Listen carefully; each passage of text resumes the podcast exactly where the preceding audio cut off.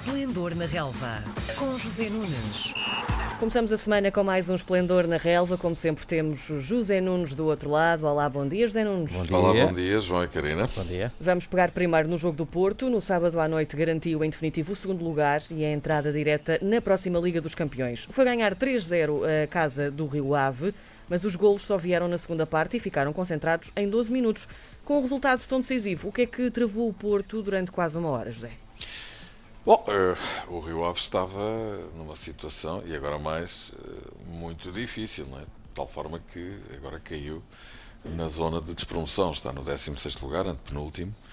Ahm, se terminar nesta posição, e de repente eh, as coisas até podem piorar, não sabemos, ou, ou não, ou podem melhorar. A última jornada do campeonato, que é já na próxima quarta-feira, vai ser escaldante por causa disso e também pela luta hum, pelos lugares europeus, pelo sexto lugar, porque o quinto já está garantido pelo Passo Ferreira. Hum, dizia que o Rio Ave, apesar de tudo, até teve algumas chances para marcar, não muitas. O Porto, enfim, teve um, creio um cruzamento de Taremi à barra e, e não estava a fazer realmente um grande jogo.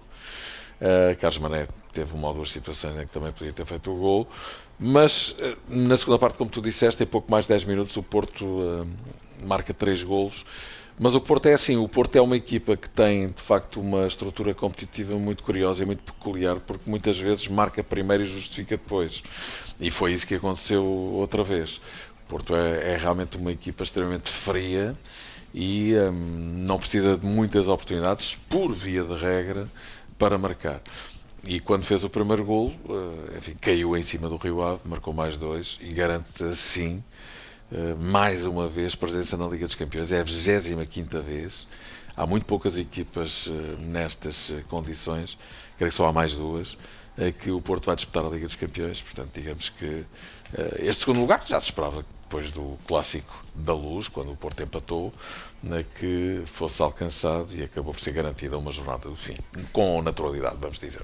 Olha, o Sérgio Conceição tem andado muito silencioso com tudo isto. Uh, agora que a época está no fim, qual é o teu palpite para o futuro do treinador do Porto? Olha, para já o recorde de hoje, e normalmente o recorde estava informado acerca de Sérgio Conceição, uh, diz que Sérgio Conceição vai falar no final da última jornada, ou seja, na próxima quarta-feira, quase há um, quase há um mês, uh, desde 25 de abril, que está uhum. em voto de silêncio.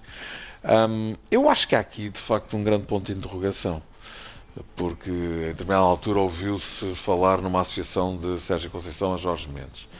Eh, nunca foi confirmada que eu saiba, mas se isto tem algum fundo de verdade, não me parece que um, fosse para, para renovar contrato e ficar em Portugal.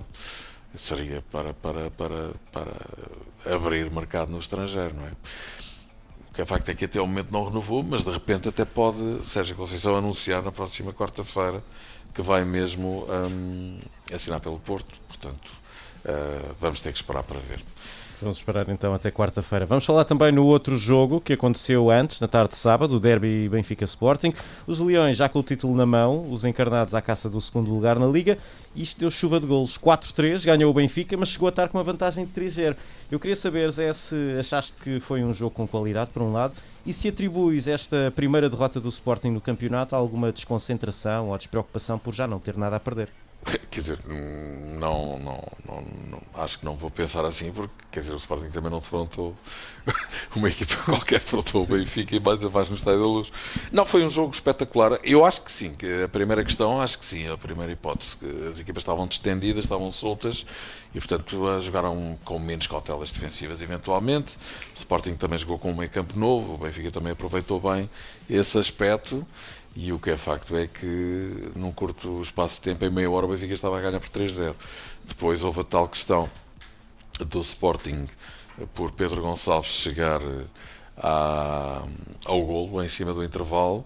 e de alguma forma poderia relançar o jogo, mas o Benfica logo a seguir faz 4-1 e ficou a ideia de que as coisas poderiam descambar, mas o Sporting, já com Palhinha e João Mário no 11, teve de facto uma, uma, uma, uma, reação boa e acabou por proporcionar um excelente espetáculo, um derby com sete gols, há quanto tempo não se via isto.